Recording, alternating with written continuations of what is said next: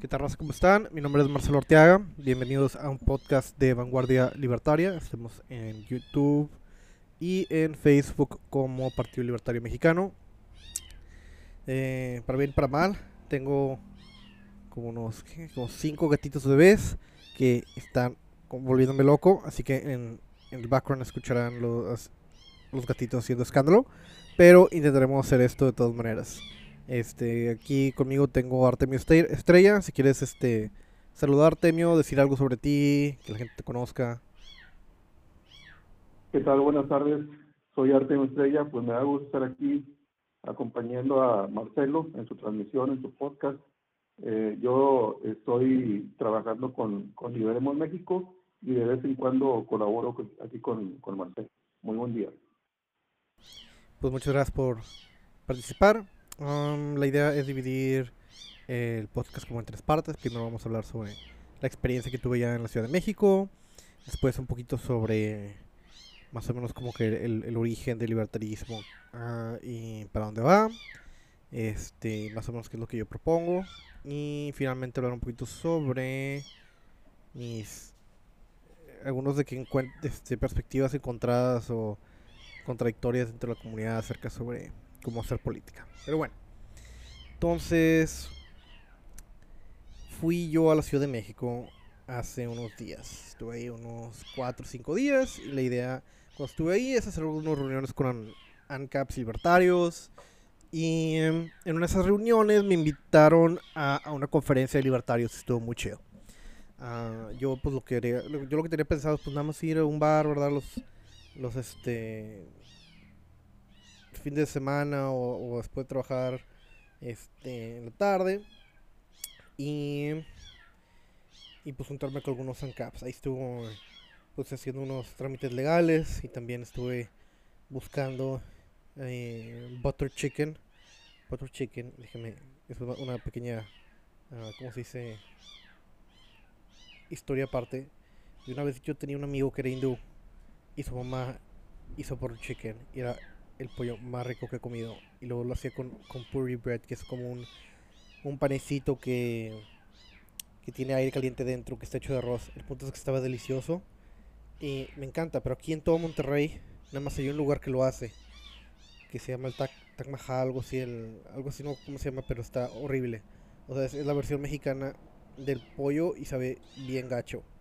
Y entonces no hay donde lo pueda comprar. Entonces, ya que estaba en la Ciudad de México, fui a varias partes para ver dónde lo hacían. Y todos los lugares a los que fui estaban de que cerrados, habían quebrado. Este. Fui como tres caminando a como tres partes ahí, porque pues, que también quería explorar la ciudad. Bueno, al final encontré y estaba más o menos. Y bueno, es lo que estuve haciendo en parte en la Ciudad de México, además de las cosas legales que tenía que hacer. Ah, bueno, entonces los, en las noches pues iba a un bar y pues acababa ahí con libertarios, ahí pueden ver algunos videos en Facebook. Ahí este, una de las personas que fue eh, Santos Mercado. ¿Quién es Santos Mercado? Santos Mercado es un señor grande que escribió muchos libros sobre libertarismo, en particular en el contexto de las escuelas públicas hacerlas privadas. Entonces él ha estado en el ámbito educativo por gran parte de su vida, es a toda madre.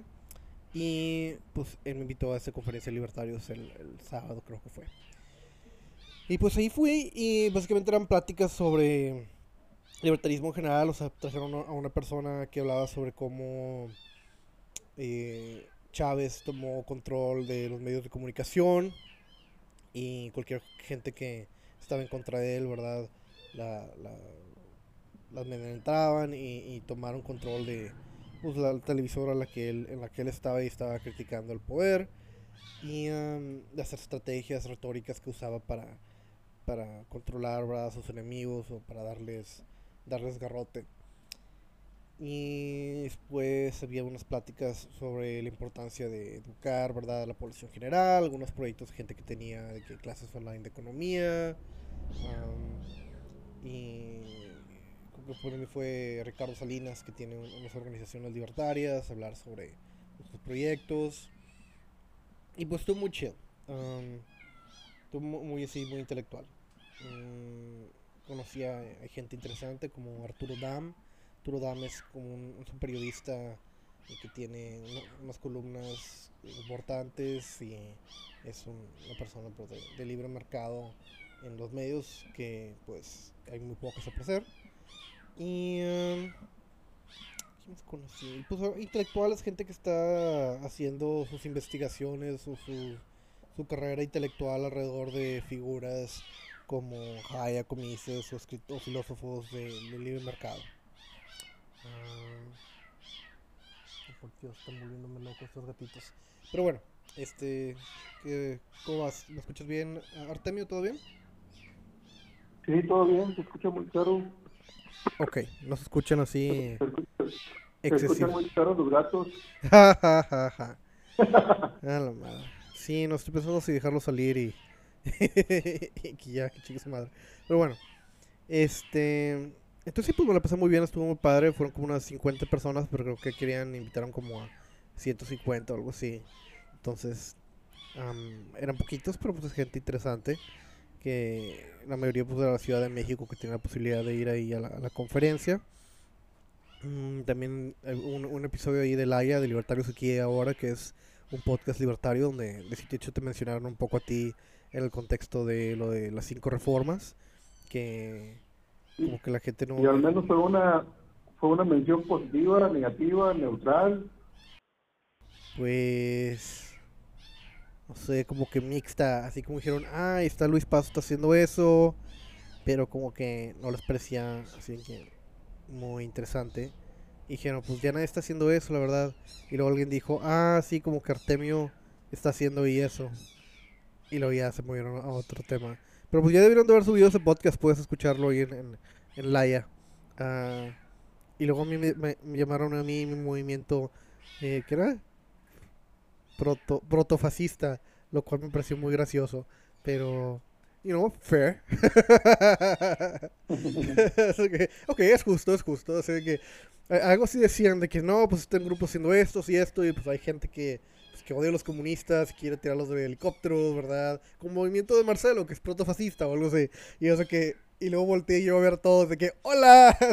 los saludé a todos. Un placer aquí estar con ustedes. entonces, pues sí, yo lo tomo todo en buen humor. Este. ¿Qué más? No, pues estuve platicando con, con varias gente sobre sus proyectos y sobre los estudios que ellos tenían, intentando ya hacer amigos. Mm, pero pues sí veo que es como una, un ambiente pues muy intelectual para bien y para mal. Como que no hay mucha praxis, no hay nada de que... No veo como que el espíritu de enjundia de hacer algo al respecto. Nada más como que, ah, qué chido que vamos a comer y hablar sobre estas ideas. No tanto como que, ah, esas ideas importan, importan hay que tomar acción política ahora. Que pues idealmente sería como el espíritu revolucionario de una ideología política. se vio que muy como intelectual en en sus torres de marfil, ¿verdad? De que sí, sí, este... El gobierno no debería hacer esto. De que, ok. Y luego, así como que... sí, vamos a educar a la gente. Oye, ¿sí? ¿Qué, qué sensación te dio o, te da? Eh, porque es muy extraño, muy raro, que una organización empresarial como, como son los, los aztecos eh, es raro que inviertan en movimientos libertarios o liberales, y no me refiero, no me refiero solamente a México, me refiero a cualquier parte del mundo. Es, es muy extraño que una organización libertaria reciba apoyo de una organización empresarial, y en este caso estamos hablando de, de la televisora que se pone las patadas con, con los televisos, es decir, este, tenemos prácticamente dos televisoras en, en México y una de ellas está invirtiendo poco, mucho, una fisca, lo que sea, pero está invirtiendo en movimientos libertarios. Estando allá, ¿qué impresión te da? ¿Te da la impresión de que, de que sí hay una fortaleza? ¿Te da la impresión de que los libertarios se están tomando en serio? ¿O, o simplemente es como, bueno, pues aquí estamos y tenemos esto hablamos de esto y si nos escuchan bien y si no también, me gustaría conocer tus impresiones al respecto. Pues mira, yo creo que es muy importante que una organización ah, del tamaño del, del, de lo que es el Grupo Salinas, ¿verdad? la familia de Salinas, porque está, está Ricardo Salinas y Roberto Salinas, si no recuerdo los que tienen organizaciones libertarias. Creo que está muy, muy bien, muy interesante que están invirtiendo en ello. Qué tan genuino sea, pues es algo difícil de, de, de saber. Ah, por una parte, hermanos, escuchando a Roberto, eh, que es el que tiene como un, grupillo más como que más pequeño de, libertarios o de, una organización libertaria. A mí me parece que él sí es libertario, pero mm, desde una perspectiva como que más teocrática, o sea, como que cristiano libertario. Y, uh, y eso habla pues eh, de su convicción uh, individual al respecto. Y creo que pues es muy genuina. Mm, tipo, yo no, no, como Mateo, ¿verdad? No, no, no, ¿cómo se dice?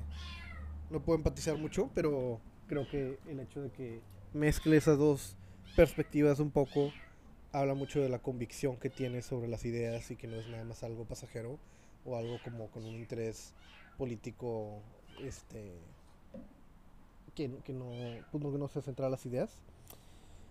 Uh, por otra parte, pues está lo de los Ricardo Salinas, que yo creo que pues idealmente se debe tomar en el contexto de, de, que él sí está tomando dinero del gobierno y está muy metido con, con López Obrador, sino es que de las personas más metidas con López Obrador a través de sus bancos. Y, pues no, no, sabría, por una parte alguien dice, pues ni, siquiera fuera, ni siquiera fuera el evento. Así que pues su interés no es tan alto. pero pues por otro pues es un hombre que tiene mucho dinero y muchas cosas que hacer. Y pues no puede, como se dice, estar en todas partes al mismo tiempo. Así que quién sabe si realmente sea genuino, genuino o no. Pero pues no sé, si yo tuviera que apostar, yo creo que probablemente lo es. Si quisiera simplemente poder político, hay mejores causas, otros grupos con una mayor cantidad de, de personas con más estructura y eh, que podría tomar para, pues, para hacer lo que quisiera políticamente. Creo que genuinamente cree en las ideas, pero pues es una persona que busca principalmente su interés propio económico en el contexto de, de una organización grande que tiene que lidiar con el, gobierno de una u otra manera. Este, yo, no creo que, yo sí creo que es genuino, o sea, porque... Pero tenemos, eh, este, voy, voy, a, voy a liberar a las bestias, así que habla por un, dame unos, habla como unos cinco minutos en lo que voy a liberar los gatitos.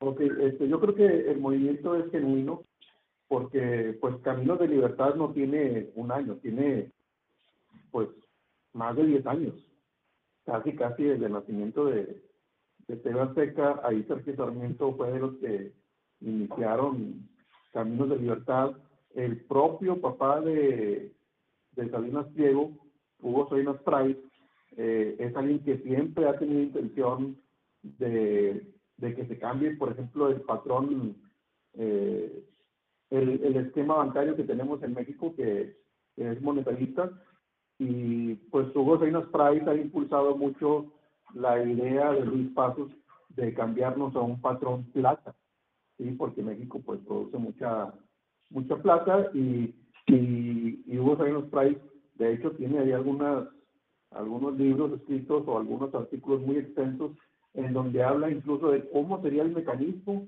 para pasar o migrar de, del esquema monetarista en el que estamos hacia un esquema en donde el papel moneda esté respaldado en plata, es decir, que ya no sean pesos, sino que sean fracciones de, de onza, onza de plata.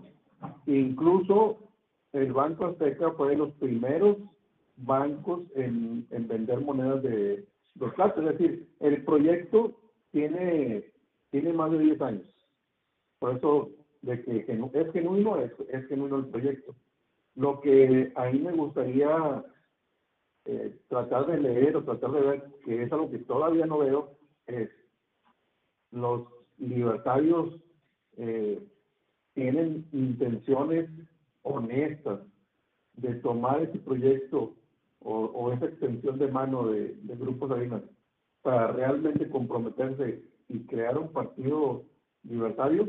Por ahí he visto en Facebook que, que sí, ya van a, a crear la asociación política, que, que, van a empezar con el proceso de firmas, el proceso de firmas no es nada, no es nada económico, porque son, estamos hablando de cientos de miles de firmas para hacer una agrupación política nacional. O sea, de que de económico no tiene nada, pensando en función de, de cuánto te va a costar recolectar cada una de las firmas. Por ejemplo, si a mí me preguntan, pues obviamente yo con gusto voy y les firmo y, les digo, está bien, eh, ahí pongo mi credencial de elector para que se haga el partido político libertario nacional. Pero, pues, ¿cuántos libertarios somos? Es decir, eh, en los grupos de Facebook se puede ver claramente que, que de 10.000 nos pasamos, de 10.000 libertarios, y las firmas estamos hablando de que son algunos cientos de miles de firmas. Es decir, que tienes que recabar firmas de personas que no saben qué es el libertarismo, que les tienes que explicar y esa explicación cuesta. Es decir, a final de cuentas, cada firma va a costar, no sé, 10, 15, 20, 100 pesos, mil pesos, no sé cuánto, en cuánto dimensionarlo, pero para eso se requiere un respaldo económico, para eso, para eso se requiere alguien detrás que apoye y financie, financie la construcción ni siquiera de un partido político, de una asociación política, que es como que es el primer o segundo paso. Después sigue el partido político, que es otro gran gasto. Eh, si, hablando de los independientes en los estados, estamos hablando de que, de que para, un, para un partido naciente en un estado o para lanzarse como independiente requiere mínimo una inversión como de un millón de pesos Estamos hablando que a nivel nacional, pues son varios milloncitos de pesos. Por eso este, quería ver si tú habías capturado algo, algo de ese, digamos, de, de ese sentir, de ese sentir entre un apoyo que sí es real, sí es verdadero, porque Camino de Libertad no tiene un año, tiene varios, varios años, con respecto a, a los libertarios. Sí viste ese sentimiento de, de ya estamos del otro lado, ya estamos aquí, lo vamos a lograr, o, o lo dice todavía tibio, en el sentido de que, bueno, pues vamos aquí a un congreso, vamos a dar unas charlas y, y bla, bla, bla, vamos a reírnos y la madre, y, este, nos vemos el próximo año. ¿Tú qué dices? Pues yo creo que lo segundo, creo que es algo más tibio. Eh, mira, mi perspectiva al respecto de la persona que está más haciendo el proyecto más serio al respecto es el de México Libertario que está haciendo el, partido, este Víctor Becerra.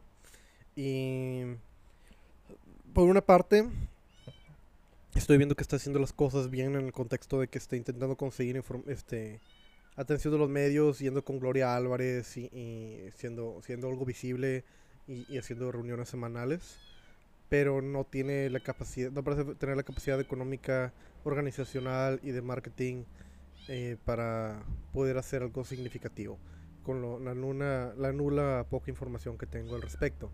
Habiendo dicho eso, pero es, es, un, es un, un, proyecto loable, ¿verdad? Yo estoy haciendo algo similar con, otra, con otras perspectivas, pero, pero eh, creo que a lo que va principalmente tu pregunta, no veo el espíritu de cuerpo o, la, perspectiva de, bueno, ya estamos al respecto, ya estamos entusiasmados, es más como un, una convención intelectual de personas reforzando ciertas ideas que tienen, no como un grupo preparándose para hacer algo eh, inminente, ¿verdad? Que, tenga una relevancia política. Y además estamos a pasos muy lejanos de tomar praxis, ¿verdad? O sea, no sé qué, vamos a protestar, vamos a, a, hacer este hacer algo en comunidad este con concreto, es más como que vamos a estar aquí sentados escuchando esto por horas y, y también creo que eh, desgraciadamente eh, los líderes de la comunidad, al menos uno de los líderes de la comunidad como que desprecia un poco las, las aportaciones de, de, Víctor Becerra y hacen chistes sobre él a su expensa, eh, en parte porque pues también es tiene una, una personalidad algo delicada, ¿verdad? Pero también pues se merece más respeto del cual le, otorgan, a mi parecer. se, puede no estar de, se puede no estar de acuerdo con él, eh, pero eso a, a, que te burles a lo mejor ya es otra cosa, ¿verdad? Máxime que, que en el mundo libertario siempre se sacan de la manga de que no, es que es una falacia a dominen y que y este y resulta que, que las aplica, ¿verdad? Entonces, este ahí, ahí como que no se vale. Se vale no estar de acuerdo, pero lo que no se vale es denotar un, un trabajo burlándote de la persona. Eso sí no se vale. Sí, es, es un problema, pero también, eh, pues, yo lo veo como, como un... eh, es- una falta, o pues no, no, básicamente no tienen un interés básicamente de, de tomar acción política, entonces no lo ven de ese contexto, entonces nada más es por diversión. Pero la- eh, el burlarse de alguien le, le, le resta capital social este, y, político al cual eh, mu- pues mucho se necesita para poder mover personas y que se sean tomadas en serio. Am, y entre, pues, entre nuestra misma comunidad este, nos estamos cortando los cuellos, nada más haciendo pleitos que pues, no deberían de estar existiendo. Am, y pues ese, ese es el, problema. Ahora, es, eso es nada más en el contexto de una persona, ¿verdad? Que, que hizo ciertos comentarios, ¿verdad? No es toda la comunidad en general. Pero, pero es una persona importante y en el contexto de pues, sacar adelante el movimiento, los- los personalismos, ¿verdad? O las personas que, que marcan la conversación tienen un, un- un poder desproporcionado en influenciar la manera en la que son, son vistos otros otras personas. Oye, oye.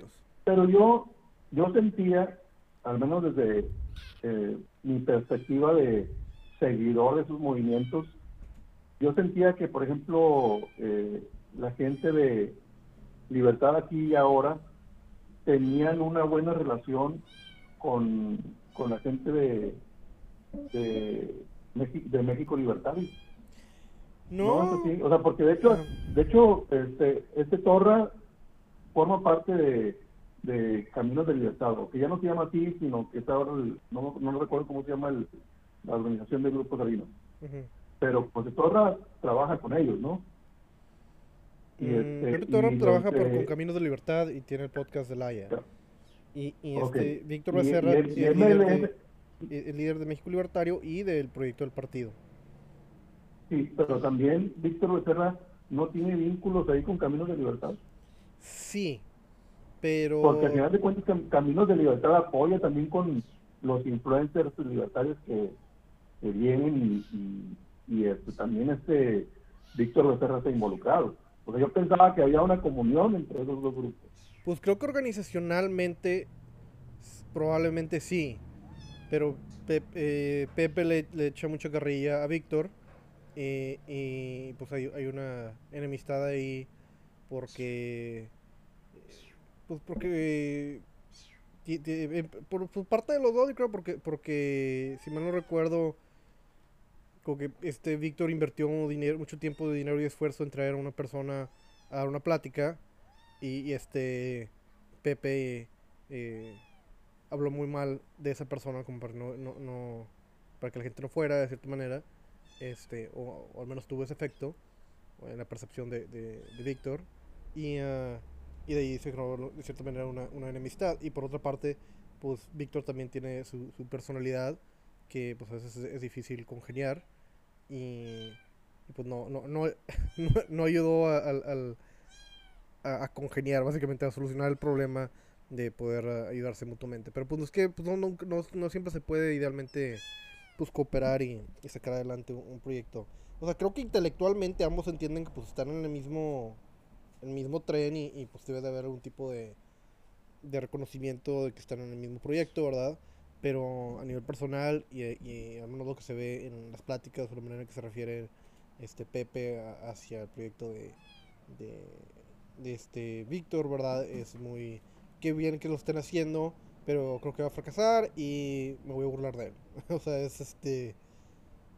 pues, es, una, es una pena, ¿verdad? Que, que esa sea la, la postura que, que, él, que él tomó, ¿verdad? Muy bien cuando pudo haber sido un poquito más positivo al respecto. Pero pues yo que sé, yo tengo poca, nula eh, conocimiento de, de la relación inter- interpersonal que tengan ellos entre sí.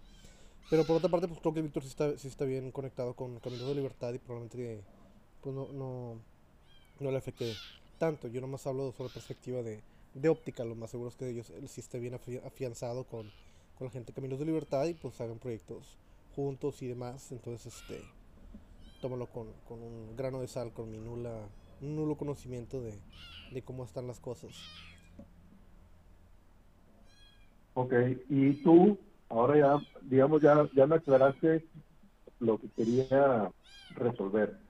Eh, y tú con tu proyecto, con tu proyecto, ¿cómo te sentiste? ¿Sí formaste buenos vínculos allá en la Ciudad de México? ¿Te relacionaste? Sí, yo creo que hice... ¿Regresaste, regresaste contento? Sí, regresé contento, hice amistades, hice contactos, eh, tuve una mejor percepción de cómo, cómo están las cosas. Este, a lo mejor cuando tengo otra vuelta para la Ciudad de México pienso hacer, pienso hacer una pequeña protesta así por menos impuestos y, a ver si puedo enardecer al público como una como un ejercicio para ver cómo, cómo está la cosa. Y pues aprendí mucho, aprendí de, mucho de cómo están las cosas en la Ciudad de México, este, políticamente dentro de la ideología y también pues en general en, cómo se maneja la, la Ciudad de México en general, un poquito de lo, de lo que contaban. Entonces saqué mucha información de diferentes personas y, y ya, me, ya, me, hice una, una, idea más grande de cómo están las cosas. por cierto, dentro de ese contexto, lo que decías de, del patrón plata, este, ahí para lo que pasa es que como que ellos querían venderle al gobierno la plata que se utilizaría para ese tipo de patrón. Entonces el libro iba de cierta manera con ese interés económico.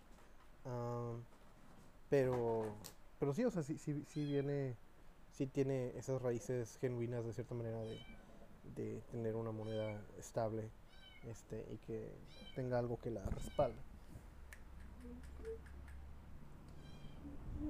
decir, este...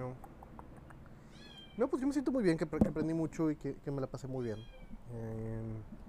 en general creo que o sea, ahí, ahí va el, el, el, movimiento y ya hay gente es, o sea, con algo de peso que está dentro de la comunidad como ese que Arturo, Dam o, o, Luis Paz, o gente que es escritora, o gente que, que, ha influenciado a muchas personas a través de sus escritos. Entonces tengo, tengo esperanzas de que esto vaya creciendo, pero pues ellos son como lo que la primera, como la primera generación, y yo sería como, no sé, la tercera, tercera generación. O sea, está la, la gente que, el grupito de gente que tiene más de 50, el grupito de gente que tiene pues, más de 40 y luego pues estoy, estoy yo y gente un poquito pues, entre 25 y 30 y algo. Entonces ya más abajo como que no hay. pero sí, sí, pues, por ahí, ahí va la cosa. Pero para bien y para mal, este, creo que se ve, se ve la evolución del libertarismo en México en esa reunión. ¿Usted qué seguro te pregunta? Y más porque la Ciudad de México, ¿no? Ahí en la Ciudad de México, pues, es una ciudad más grande, es una ciudad cosmopolitan, eh, pues hay diferentes culturas ahí eh, navegando. Eh, a diferencia de, ciudades como Monterrey, que son ciudades culturalmente enfocadas en el trabajo, no en el mundo de las ideas, como la Ciudad de México. La Ciudad de México se la pasan pendejeando históricamente, entonces este, pendejean y trabajan un poquito. Y acá en el norte es trabajar, trabajar, trabajar y pendejear de vez en cuando. Entonces, este, como que somos culturas diferentes y por esa misma razón, en temas de ideologías, de filosofía, de política, no se ve tanto, la gente no se entusiasma tanto acá en el norte. No sé si tengas esa misma percepción. Sí, pero creo que también es, es un, un factor económico en el contexto de que la gente en Ciudad de México si protesta le dan les dan hueso. hay, muchas dependencias, muchas organizaciones que, que se dedican a, mover gente para la Ciudad de México para conseguir algún tipo de, favor político. Entonces ya hay una industria al respecto. Pues esencialmente es que es un fraude o... Pues no se lo pregunto, ¿cuál es la palabra que busco? Este, pues el mercantilismo, ¿verdad? O sea, la gente no, no, no piensa, por ejemplo, que... O no, déjame lo digo de otra manera. Yo no pensaba que existía una industria del fraude. O sea, pensé que había gente que era fraudulenta, pero nunca pensaba en el contexto de que no, hay gente que vive de esto y que es una industria y es más de, no sé, mil personas. Estás hablando de que el fraude como una industria existe. Ah, quitando la religión, aunque yo también la pondría ahí, pero, o sea, bueno, en, ese, contexto de cosas que no pensarías que es una industria. El mover gente para conseguir favores políticos es una industria y está centrada en la Ciudad de México. Ah, y hay mucha gente que vive de eso. Entonces la, la, la movilización y hacerla de pedo se... Como, como es un modus vivendi, está centrado en la Ciudad de México y es por eso que la gente tiene esa cultura de cierta manera. Además de que mucha... Este... Pues muchos grupos educativos o universidades que adquieren muchos subsidios del Estado y pueden hacer sus gremios muy, muy, muy grandes y se centran ahí. También sindicatos, agrupaciones de gente que, que de nuevo a lo mismo ganan dinero por mover gran cantidad de personas para conseguir favores políticos. Entonces, eh, el hecho de que ahí existe la industria es la razón, una de las muchas razones, pero una de las principales razones por las cuales la gente está más dispuesta a movilizarse y, y tomar ese tipo de conciencia política en cierta manera. En contraste de Monterrey, que es que trabajo, voy a la carne asada y mañana hacemos lo mismo. Yo soy muy creyente, Marcelo, de, de que las buenas costumbres destruyen a las malas costumbres. Yo, yo creo mucho en eso y por eso creo en el liberalismo eh, y en el, en el libertarismo, porque algunos pensarán que es cuestión de fe cuando nosotros decimos, no, es que en el capitalismo las cosas funcionan. Y, a veces sí es cierto, a veces lo decimos como, como si fuera una cuestión de fe, pero la realidad es que hemos visto esa comprobación en, otro, en otros países, en otras naciones, que han experimentado el capitalismo en el pasado y han prosperado, o que en el presente cambian sus modelos económicos, sus modelos sociales, se vuelven capitalistas y comienzan a prosperar esas, esas naciones. O sea, no lo decimos solamente por un tema de cuestión de fe, sino porque hemos visto la realidad. Y en el caso de, de Monterrey o de Nuevo hay una historia que me gusta contar, que es la historia cuando en los 70 y 80 eh, el, el, gobierno federal a nivel, a nivel nacional siempre ha tenido como que un tipo de coraje de los norteños. Dicen, esos cuates este, pues nos demuestran a nosotros los de, los de los del centro del, del país, al gobierno, que en México es un gobierno socialista, nos demuestran que, que trabajando se puede salir adelante. Hay que destruirlos para que, para que, no, para que ya no, no nos sigan dando cachetadas capitalistas estos norteños. Y en los 70 y los 80 eh, como que dijeron, vamos a destruirlos. Y nos mandaron los sindicatos, a la CPM, a la CROC, a la CNOP. Tú, pues, estás joven, yo soy un poquito más más viejo, viví ese crecimiento, así como tú lo dices, esa, esa maquinaria del fraude este, mercantilista, en donde comenzaron los mercaditos robantes, comenzaron este, eh, a, a, invadir predios, los sindicatos, sindicatos rojos se les conoce, eh, a invadir predios para después vendérselos eh, a Fumerrey, se creó Fumerrey, eh, le entregaban eh, terrenos a, a, las familias a bajo costo, hay que los pagaran en abonos, terrenos así eh, loteados, sin pavimentación, sin agua y drenaje, sin electricidad. ¿Para qué? Para que a vuelta del pequeño les prometemos que les vamos a poner el agua y drenaje.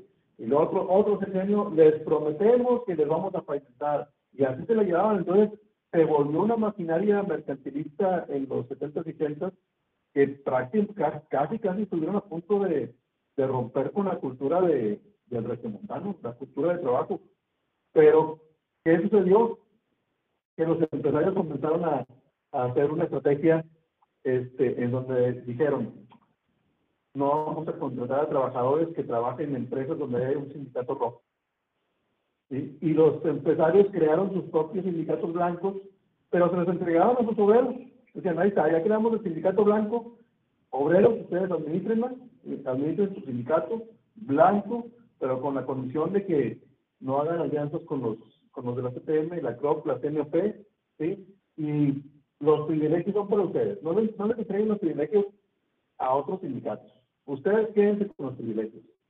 Y así fue como los empresarios le dieron una vuelta y se rescató esa, ese principio de trabajar, ¿para qué? Pues trabajar para tu carnita asada, para tu chévere de, del fin de semana, aunque, aunque a nuestro bober diga que nos gastamos nuestro dinero en, caguamas, pues es nuestro dinero, cabrón. Así que nosotros nos gastamos el dinero en lo que queramos y queremos una, una caguamita, una carnita asada fin de semana, pues nos la pagamos porque es con nuestro dinero.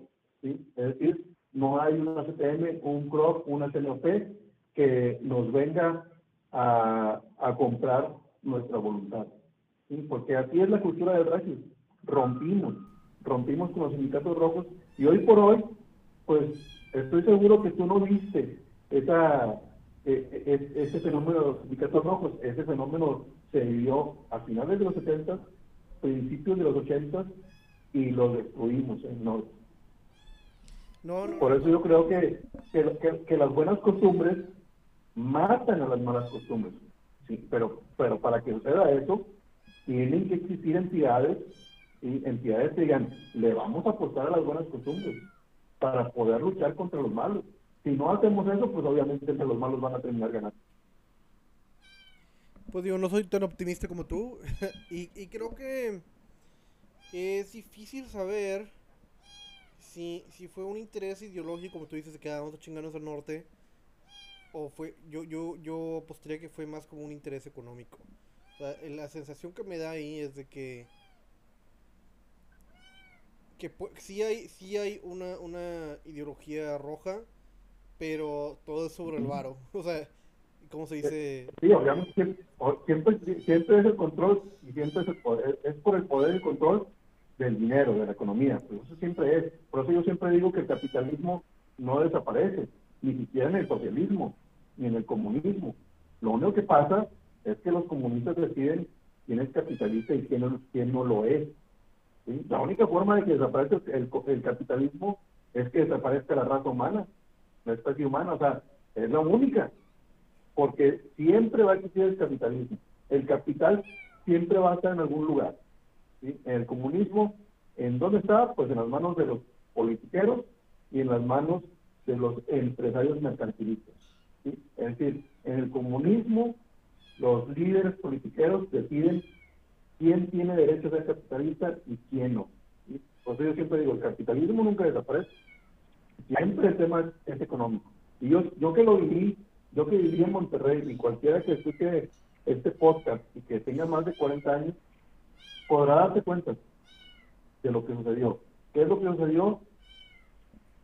Se recibió una orden del centro del país, destruye a los empresarios recios, a todos, al que, al que podamos destruir. Mata a don Eugenio Garzada, este, crea ahí un movimiento, ¿cómo se llamaba? 23 de septiembre, algo así por el estilo, un, un movimiento fake, ¿sí? En donde que los hagan como que lo secuestren, que la madre, que, ay, se nos chispoteó, lo matamos, no queríamos matarlo, pero que nos pasó la mano, pero bueno, después que pasan los finales de los 70, principios de los 80, eh, Calzada Madero, que era el centro económico de Monterrey, hazlo una avenida de alta velocidad. No importa, destruye todos los comercios que hay. Y los destruyeron por dos décadas y, crearon una macroplaza. Expropiales a los, de, a los del barrio antiguo, expropiales a todos. Vamos a crear el centro cultural de Monterrey. Nunca se volvió el centro cultural, afortunadamente, pero esa era la intención. Crea como que el lugar en donde aquí nos reunamos, en donde esté el Infonavit, del otro lado la biblioteca, un museo, y, así que aquí, aquí está el centro donde todos los regios vengan a caminar, a pasearse, a culturizarse con cultura socialista, y este y, crea, y creemos nuestro propio centro comercial en donde digamos quiénes van a ser los capitalistas que nosotros evitamos. Pero destruyeron la calzada de Madero. Ya después pasaron dos décadas y se volvió a recuperar la, la calzada de Madero porque vinieron otros políticos que dijeron, bueno, vamos a poner aquí banquetas, vamos a recuperar esto, ya no vamos a tener una avenida de alta velocidad, y volvieron a recuperar ese, ese, este, ese centro de negocios. Digamos que a lo mejor son negocios eh, de clase popular, pero al fin y al cabo son negocios. Entonces, pero eso pasó durante dos décadas de una orden prácticamente ejecutiva del centro del país, en donde, a ver, esos regios no se pueden ir por la libre, acabemos con ellos, porque siempre han tenido como una cierta piña al grupo Monterrey, y como que vamos a acabar con las cuadras, porque esos cuadros siempre nos han demostrado que, que el capitalismo las, las puede solas. Y, y a base de, matar empresarios y, y, este, y acabar con negocios, como que sí menguaron un poco la economía de, de Monterrey, pero al final de cuentas los empresarios no se dejaron y, y volvimos a recuperar. Y por eso creo, si hay alguien dispuesto a luchar en contra del mal, pues el mal no gana, porque el bien siempre va a ganar. ¿Cuándo pierde el bien? Pues cuando el bien no hace nada.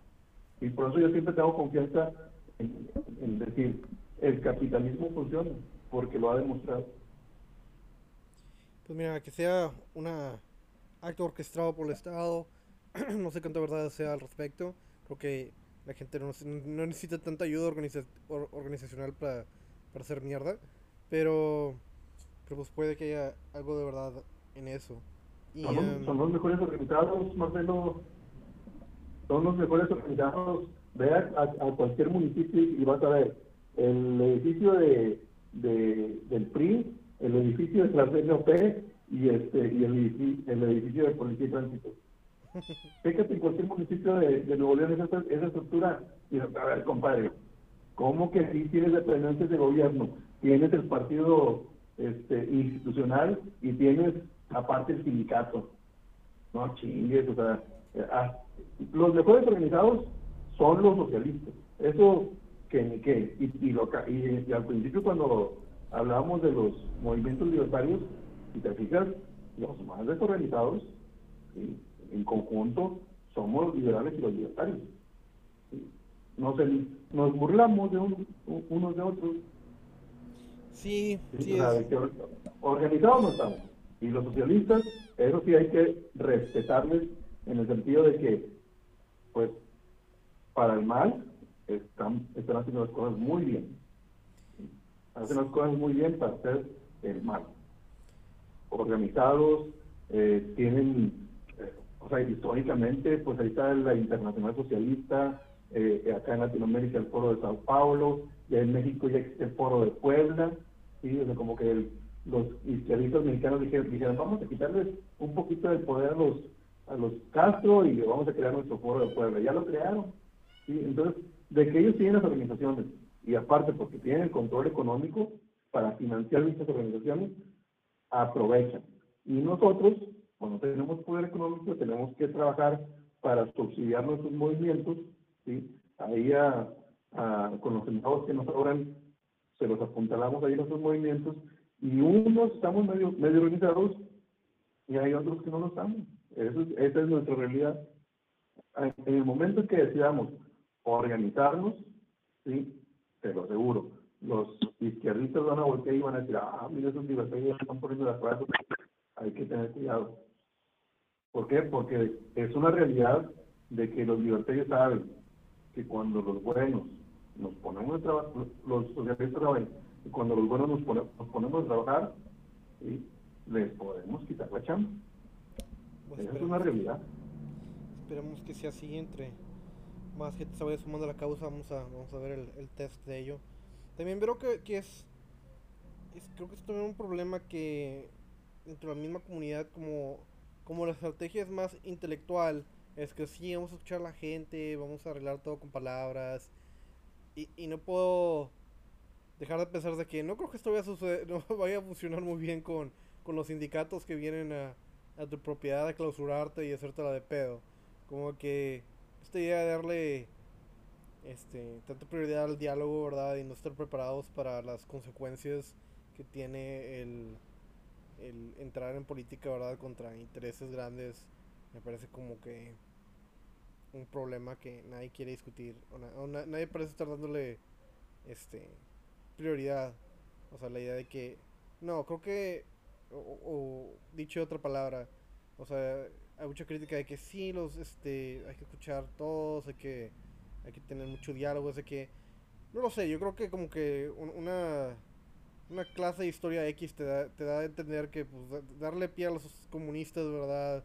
Y, no, no, es, no es muy buena idea. Así es que creo que ya tuvieran suficiente tiempo para exponer su idea e intentarla como para tomar un juicio fundamental de qué es lo que vamos a hacer al respecto. Y, eh, y pues sí, o sea, me, me parece que, que es parte de lo que le, le, falta también a la, a, la, a la, comunidad, ¿verdad? El tener una, una ¿cuál es la palabra que busco? Una posición firme en sus principios, ¿verdad? Y tener una, una, una vista hostil del, del enemigo ideológico y, y, tener más enjundia al respecto de los posicionamientos ideológicos para, para mínimo equipararnos, ¿verdad? A la competencia, ¿verdad? De, de gente rabiosa, de verdad, dispuesta a tomar acción política. Mira, te voy a decir, Marcelo, qué es lo que pasa en el mundo liberal libertario. Y eso es algo que me dediqué hace algunos, hace algunos días. el, el, libertario sabe que, que la democracia o el, gobierno el gobierno democrático, hablando de gobiernos puros, ¿sí? es decir, si, si, si habláramos de, de, un gobierno puro, democrático, todos los libertarios saben, porque ha estudiado filosofía, que la perversión de, de la democracia es la, demago, la demagogia, ¿verdad? Es decir, ya después nada más le das al pueblo a tole con el dedo. Y el pueblo se siente contento y tú eres un corruptazo. Entonces, todos los libertarios saben que la democracia se corrompe. O sea, es, es, el, es el camino eh, el camino de la democracia, la corrupción. Sin embargo, meditando, me di cuenta que el, los libertarios, en general, y hablo, hablo en general para no ofender a nadie, en general somos democráticos y te lo voy a explicar por qué. Porque no estamos dispuestos a ponernos de acuerdo. Y, es, y de eso se trata la democracia. La democracia, la democracia básicamente te dice, mira, la democracia es para que cada quien opine lo que se le, se le dé su regalada gana. Y así estamos los libertarios y los liberales. Decimos, ah, no, es que yo creo que así no. Ya que no, es que yo creo que así sí. No, es yo no creo en esto. No, es yo no creo en aquello. Y, no somos para ponernos en conjunto de acuerdo entre todos. Y decir, a ver, compadre, ya olvídate de, de, de. O sea, porque nunca vamos a acabar. De hecho, escuché recientemente los podcasts de, de Laia y prácticamente son una discusión de tres personas en donde las tres personas al final no se, no se pusieron de acuerdo en nada. ¿Sabes cómo se llama eso? Se llama democracia. Se llama democracia, es decir, tres personas que no se pusieron de acuerdo, es decir, no hubo acuerdo, como un plebiscito, no se hace nada. Así de sencillo. ¿Sí? Como un plebiscito. Ah, no nos pusimos de acuerdo, no hacemos nada. Eso, dime si no es democracia. Claro que sí. Siendo que el libertario no, no cree en la democracia. ¿Verdad? O sea, para que exista, para que exista algo viable, un proyecto viable, tienes que tener un catálogo de principios. Y ese catálogo de, de principios están por encima tuyo y no los discutes. Y dices, ni modo, o sea, me machino y digo, este catálogo de, principios, por aquí me voy. Oye, si no te gustan, pues hazte un lado, quítate y deja que los que tienen los principios le den para adelante. Pero anden metiendo ruido de que no, esos principios no ven mal. Y que, a ver, pues si, no te, si no te gustaron, hazte un lado y tu forma, tu, movimiento con tus principios. No, la no nos ponemos de acuerdo, que la madre. Ya ves, ¿sí? Es decir, el libertario es democrático. No nos hemos dado cuenta que somos democráticos. Es parte... No nos ponemos de acuerdo en, nuestros, en nuestros plebiscitos ¿sí? y por lo tanto no hacemos nada. Pues mira, ¿Esto es democracia? en general sí, creo que no, no nos ha caído el 20 que no, no deberíamos ser democráticos, pero por otra parte, pues Hoppe escribió el de democracia, el Dios que falló, y sí hay, hay, una resistencia ideológica en contra de la democracia dentro de la misma comunidad, que creo que es está, está sana, pero pues no, no es claramente la mayoría. Porque, o sea, ideológicamente el, libertario común es simplemente una desviación del prototipo ideológico común del mexicano común que es católico, pro democracia, eh, con sentimientos de socialdemócrata.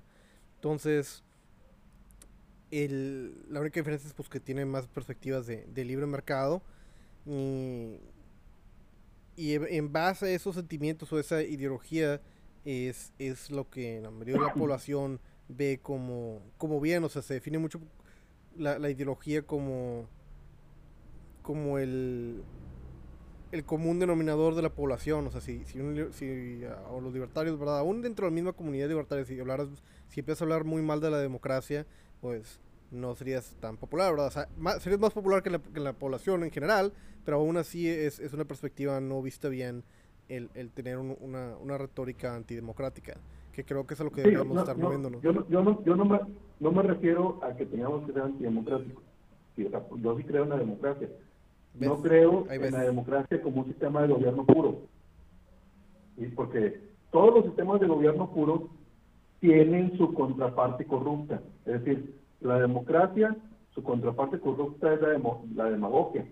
¿sí? Es decir, si tienes un sistema de gobierno democrático, así como, como lo anuncian los socialistas, es que, es que nosotros somos democráticos. Ay, compadre, pues, si, tú, si tu idea es, este sistema de gobierno democrático, de andar haciendo plebiscitos para preguntar, ¿me quieren o no me quieren? ¿Sí? No, compadre, nos vamos a corromper como nación entera, ¿sí? porque nos vamos a convertir en un sistema de gobierno demagógico. Pues mira, lamento... el, sistema de gobierno eh, dictatorial, así puro, como le sucedió a, la Roma antigua con, con el César, ¿en qué se transforma? En una tiranía. O sea, porque nada, nada más una persona tiene poder. Soy el dictador, ¿qué me impide transformarme de dictador a tirano? Absolutamente nada. Y entonces, los sistemas de gobierno puro, todos tienden a corromperse. La democracia sí es buena, pero nada más como un sistema de elección popular, de decir, oye, con esto este, selecciono al presidente o al ejecutivo, al gobernador, al alcalde, a los senadores, si quieres al que recolecta la basura, si quieres al, al, al sheriff, al policía, al jefe de policía, al, al, al jefe de, de, plaza. No sé, de plaza, como se hace en otras naciones que dicen, oye, pues este, aquí elegimos al, al sheriff democráticamente. ok, perfecto. O sea, ni siquiera el gobernador lo pone o el alcalde, no, aquí lo elegimos. Bueno, tú puedes extender la democracia hacia esos niveles, pero no la puedes extender a, como un sistema de gobierno, no, es nada más un sistema de elección popular y hasta ahí déjenlo. Oye, y y, y para la parte de gobierno, ah, para la parte de gobierno la República, que es el gobierno de la ley, y este, ejecutivos, senadores, este, jueces, y para que exista un cierto equilibrio y nadie se vaya por la libre. Entonces, este, es una mezcla entre republicanismo y democracia para que no se, para que al menos no de forma inmediata, sino un poquito este, más controlada, evitemos que se corrompa el sistema. Es decir, si pueden funcionar, o al menos son los sistemas de gobierno que, más tiempo han durado, como el que pasó a Estados Unidos, que empezó siendo una república democrática y pues ya, ahorita ya anda, este, no sé, desde hace unos 60 años, pues ya anda, este, como que en declive, pero, pero pues duró más de 100 años. Entonces, este, sí podemos decir que esos sistemas son los más perdurables, son los más ideales, ideales en, el sentido de que, de que si los este, impones, pues al menos son los que han comprobado que, que corrompen menos o se corrompen más lentamente. Y, en el, y, puede haber un punto de, de retorno, ¿sí? no como no como en sistemas demagógicos donde no hay no hay punto de retorno, o sea, de volada te vas a otro punto de no retorno ya, se acabó, te vas, te hundes y no hay, tampoco, como, como dicen muchos, no, es que cuando toquemos fondo, no, compadre, no hay fondo, güey. Siempre el fondo es la muerte nada más. El fondo es la muerte, es un abismo. O sea, no hay fondo. No, cuando toquemos fondo vamos a aprender. Oye, ¿a poco Cuba aprendió? Venezuela aprendió. ¿A poco, no sé, Salvador? Todos, eh, todos los países que, que están generando, generando pobreza, Haití, y a poco ellos aprendieron. ¿Y cuánto tiempo va a pasar para que México aprenda? Nunca. No, no, no, no vamos a tocar fondo porque no hay fondo. Siempre más para abajo. Sí, es que hay, algo hemos eh, aprendido con las presidencias, al menos actuales, es que siempre hay más para abajo. Es de que, no, pinche, pinche que, que era, ¿quién era, antes, ¿quién antes de que Fox? O sea, pinche PRI culero. Hay que sacar el PRI. No puede ser, nada puede ser peor. De que, ah, pinche Fox culero. No, queremos, pinche narco está todo lo que da, queremos hacer algo al respecto. Bueno, Calderón. Ah, pinche Calderón culero. Pinche guerra que mata a todos. Aunque fue lo que pidieron. Ah, pinche Calderón culero, vamos a poner a otros. De que, ah, vamos a regresar con el PRI que ya sabíamos que estaba mal. No, pinche PRI culero, se robaron todo lo verga. vamos a ir con Morena y ahorita estamos con Morena. la inflación a todo lo que da, el crimen todo lo que da. Pero sí, siempre, siempre hay más para abajo. no sé, creo que es debatible el punto. Yo lo que pienso es que hay ciertos... Ah, bueno, déjame, déjame te hago mi pitch, ¿verdad? Ahí están hablando sobre en Laia de que construyeron una nueva forma de libertarismo que se llama el, post-libertarismo. Este, que pareció es como que bien uh, intelectualista, no sé cuál es la palabra que estoy buscando. Uh, como que mi versión de la ideología, y es la correcta, es de que, no, pues es, que es la ideología, nada más tu perspectiva al respecto, no es como una ideología nueva. Um, pero bueno, en, en, el, en el espíritu de, de, de, de crear nuevos nombres, bueno, y esto lo digo también en el contexto de, una, de un, una persona de YouTube que se llama G-Reg, que tiene varios videos sobre ideología política y que dice, habla mucho sobre las subcategorías ideológicas que, que, la gente se fuma. Y es que nada más hay como cinco personas que creen en esto, pero ya es una ideología que tiene su propio wiki. Acá, entonces, este, con el, con el, este, con el afán, ¿verdad? De, de, subirme al tren del mame de, de propuestas, este, ideológicas Ah, creo que el mío lo quiero llamar algo así como neolibertarismo. Eh, es como el neoliberalismo. es, el neolibertarismo con, características chinas. Porque hay mucha gente que le está poniendo ahora esas cosas, de que Chinese characteristics. Pero, este. Bueno, entonces se llama el neolibertarismo con, con Chinese characteristics. Esencialmente, la idea es que limitas la democracia si, tener un sistema como el de China con un partido único libertario, donde la gente suba este, de, dentro de la, del partido, ¿verdad? A través de un examen ideológico y, técnico, al mismo tiempo eh, limitar la democracia para que la gente que recibe subsidios del Estado no tenga el derecho a votar eh, y, crear una, restricción de derechos o responsabilidades eh, a la, a la comunidad que los favorece. ¿A, qué voy con esto de que, no sé, por ejemplo, la aportación de armas? Bueno, la aportación de armas creo que se debe ser limitado a libertarios y gente que realmente le gusta la casa. Así que, o ciertos derechos o responsabilidades de, comercio libre que sean restringidos a, gente dentro del partido para que los beneficios que, que estos conlleven se limiten o tengan cierta limitación hacia las personas que están creando el sistema de prosperidad, ¿verdad? Y que no se propague a gente que está activamente este, en contra de ello. Entonces son, ciertos pilares ciertas modificaciones a, la ideología que quisiera hacer como mi, mi, aporte al, al, sistema. Ah, obviamente la gente que, que lideraría, lideraría, este sistema sería yo y, gente que me caiga bien como tú. Y, ah, ¿verdad?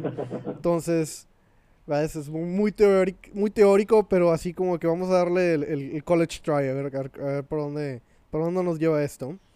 Y, um, y sí, esas son mis principales este, aportaciones acerca sobre cómo a dónde nos deberíamos de mover. O sea, chingue su madre la democracia de otros partidos. Sabemos que estos principios son los que, los que están funcionando para nosotros, los que creemos que son mejores. No voy a hacer un comité de cómo vamos a poner un baño público en algún tipo de este de lugar. Yo lo que quiero es que se hagan las cosas y al final de cuentas el, sistema más democrático, creo que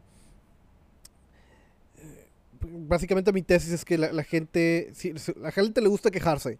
Y cuando tienes un autócrata a una organización centralista, tiene una forma de, de, enfocar su enojo hacia ellos, pero eh, por uh, lógica práctica, ¿verdad? O common sense, si simplemente divides ese poder entre muchas gentes, simplemente se están chingando el, el dinero más gentes, pero tienes menos control para quejarte.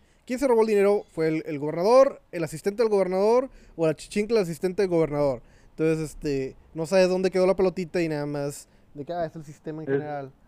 O sea, o sea, estás hablando de la me estás hablando de la corrupción de la política, la política como oficio. como oficio y, y dejas como, de- como un sistema... Cuando, cuando, cuando dejas de dedicarte a la política, que la definición de política son la serie de, de reglas ¿sí? o leyes que rigen a una sociedad. O sea, cuando dejas de, de dedicarte a eso y te dedicas al circo, maroma y teatro, pues ya no es política. Yo por eso le llamo politiquería. Porque ya no. Metí a la cárcel al bronco, yo lo detuve. Sí, güey, y, y luego, o sea, es una práctica que todos los gobernadores hacen. Ujú. Sí, o sea, agarrar, o sea, desde que Salinas de Gortari metió a la quina, sí, a la cárcel y a Negro Durazo a la cárcel, o sea, decir, ahora sí, para, para, para hacerle creer a toda la gente que se va a acabar la corrupción. Vamos a meter a fulanito a la cárcel, vamos a meter a la maestra a la cárcel, vamos a meter a este gobernador a la cárcel, vamos a meter al gobernador saliente a la cárcel. O sea, es como una receta. ¿sí? Ya entre, ¿qué es lo primero que voy a hacer? Meter a alguien a la cárcel. Yay. Para que todos otra vez vuelven a caer en el juego. Ah, mira, Samuel viene con todo. ¿sí? A Este sí nos va a sacar de jodidos. Pero no, o sea, después sigue, o sea, y ahora con las este, redes sociales, pues ya se va a volver un gobernador influencer ¿sí? en TikTok. Ya con eso, o sea, lo que tú dices, se vuelve la, la, el oficio de la política en mero entretenimiento. Y con eso apaciguas a las masas y, es- y eso es realidad, ¿eh? Y, o sea, no- estás, no estás diciendo ninguna mentira, no estás diciendo nada extraño, es una realidad. Con eso entretienes a las masas, con eso las mantienes contentas, mientras ellos como autócratas hacen lo que se les dé su regalada gana. Y el ejemplo de China, que te parece, digamos, están- no lo quiero comparar con el ejemplo de Pinochet de Chile, eh, en el sentido de que no son equivalentes porque China es todo un éxito. Eh, y, y el, el, el, el Chile de Pinochet, pues digamos que fue un éxito pequeño. Pero es eh, la realidad es- y funciona para hacer comparativos como en un gran laboratorio mundial. Es decir, oye, ¿qué funciona más? ¿Una, una dictadura o una tiranía? ¿sí? Porque prácticamente Pinochet, si no hubieran llegado los Chicago Boys, seguramente hubiera sido un tirano al 100%, es decir, haciendo mugrero tras mugrero en Chile. Pero bueno, dijeron, a ver, a ver, a ver, si quieres acribilla izquierdistas de este, aquí en Chile, eh, pero en temas económicos, ahí llegó Milton Friedman, deja la tarea a mis muchachos. Prácticamente es lo que, lo que hicieron. Entonces, era un tirano en asuntos sociales y culturales, pero era un dictador en asuntos económicos. Fue como una mezcla. ¿Y qué es lo que pasó? Pues Chile se volvió la nación más próspera de América Latina con Pinochet. O sea, el experimento funcionó. Y lo que tú comentas de, de China, pasa algo similar.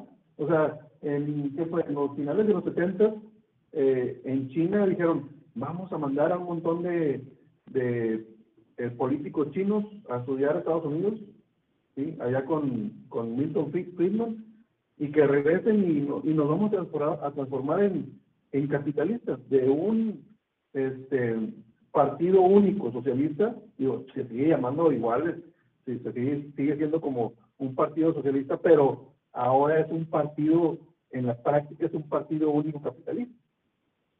¿sí? O sea, son autócratas, les va muy bien, ¿sí? en, en, en el sentido, no son, no, no es una nación democrática, pero es una nación capitalista en, en, otros sentidos. A lo mejor cultural y socialmente hay restricciones, pero se han, han disminuido ciertas restricciones sociales y culturales que antes tenían, tenían más, ahora tienen menos. Ahora ya pueden tener más de, más de un hijo. No tienen que pagar impuestos por tener dos o tres hijos. Y, y se han eliminado muchas restricciones y como un experimento mundial lo pueden observar y decir, oye, y han tenido éxito. Tienen éxito. Sí, además que... ¿Lo podemos, lo podemos aplicar en México? No sé. Es, si, si no sé qué circunstancias se tengan que dar para, para que se vuelva el partido único aquí en México, como tú mencionaste hace rato, pues te tendrías que aventar unas buenas broncas, ¿no? Con quien el poder actualmente.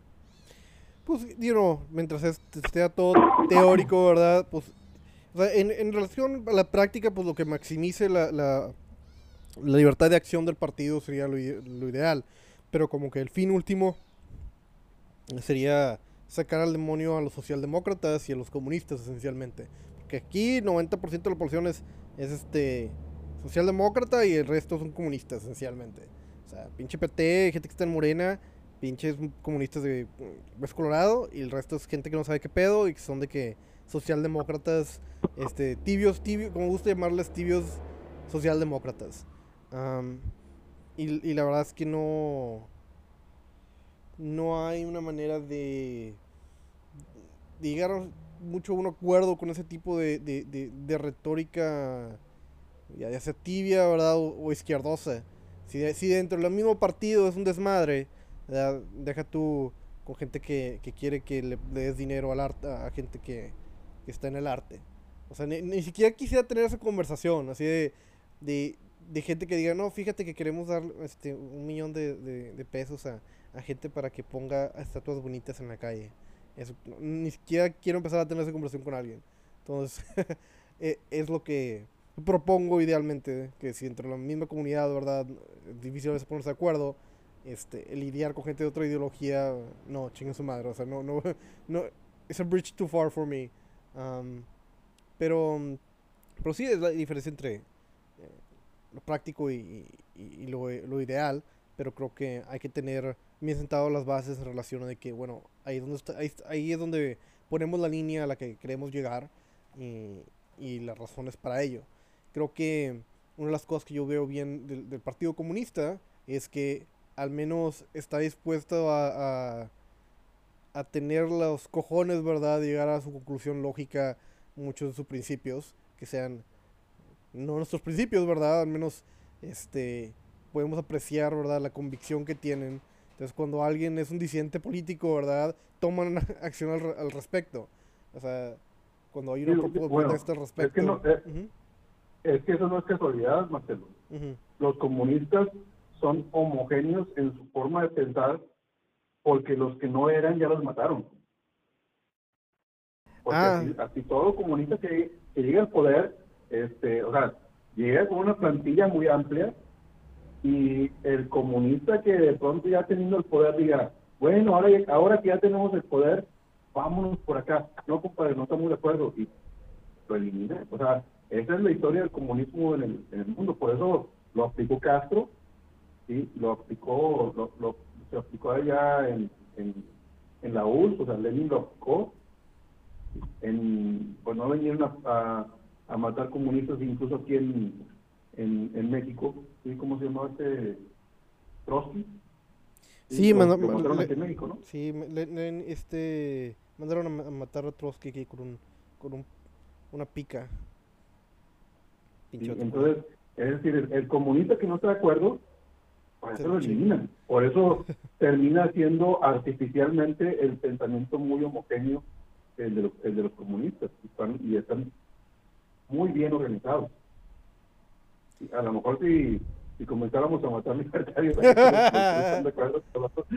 y que ahora, ahora sí, ahora tenemos un pensamiento homogéneo. Pues, la, cosa es No sé, me, me pregunto qué, qué, qué hay tanto detrás de eso, porque pues este mismo Marx decía que no le tenía miedo a los conflictos partidistas. Porque, en parte porque él tenía mucho poder, ¿verdad? Y podía chingarse a las, a las pequeñas facciones.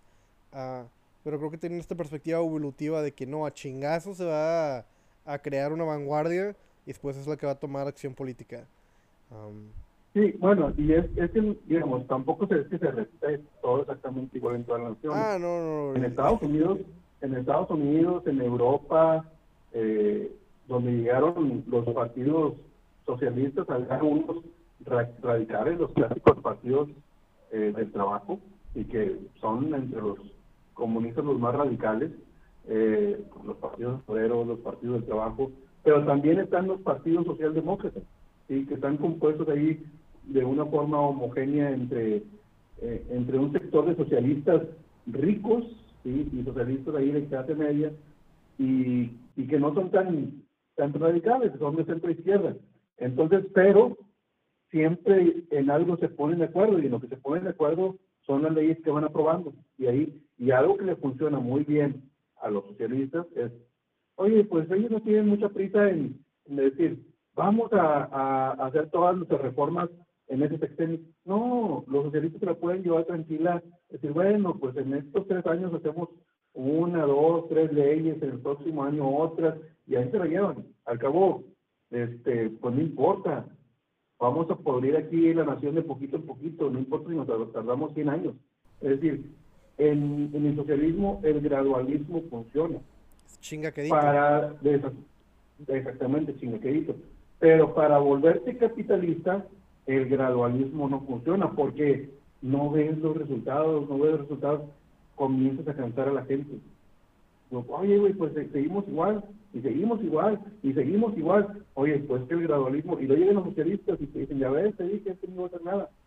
Y, y vuelven al poder. Es el, el efecto péndulo.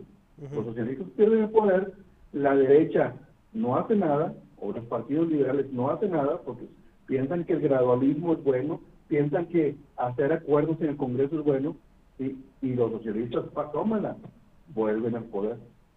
Y también en, cuestión económica, en la cual de que yo lo que veo, la manera que me gusta explicar a mí el, la situación por la cual la gente odia, por ejemplo, el, neoliberalismo en México, fue porque creo que López Portillo quien nacionalizó la banca. Entonces, todo se fue al demonio económicamente. Y luego eventualmente tomó control eh, Salinas, que la privatizó y las cosas empezaron a mejorar.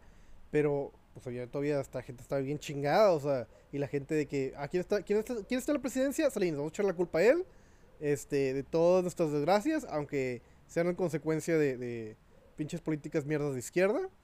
Y, y así es como, como o sea, la, la, gente de, pues más de derecha en el contexto todavía socialdemócrata, ¿verdad? Con ideas de libre mercado, intentan solucionar los problemas económicos que hicieron en, en, en, en tiempos de izquierda, pero las consecuencias son en, en el tiempo del cual la gente intenta este, recuperarse con, este, a través de políticas públicas de libre mercado y se las adjudican a este tipo de, de, gobiernos.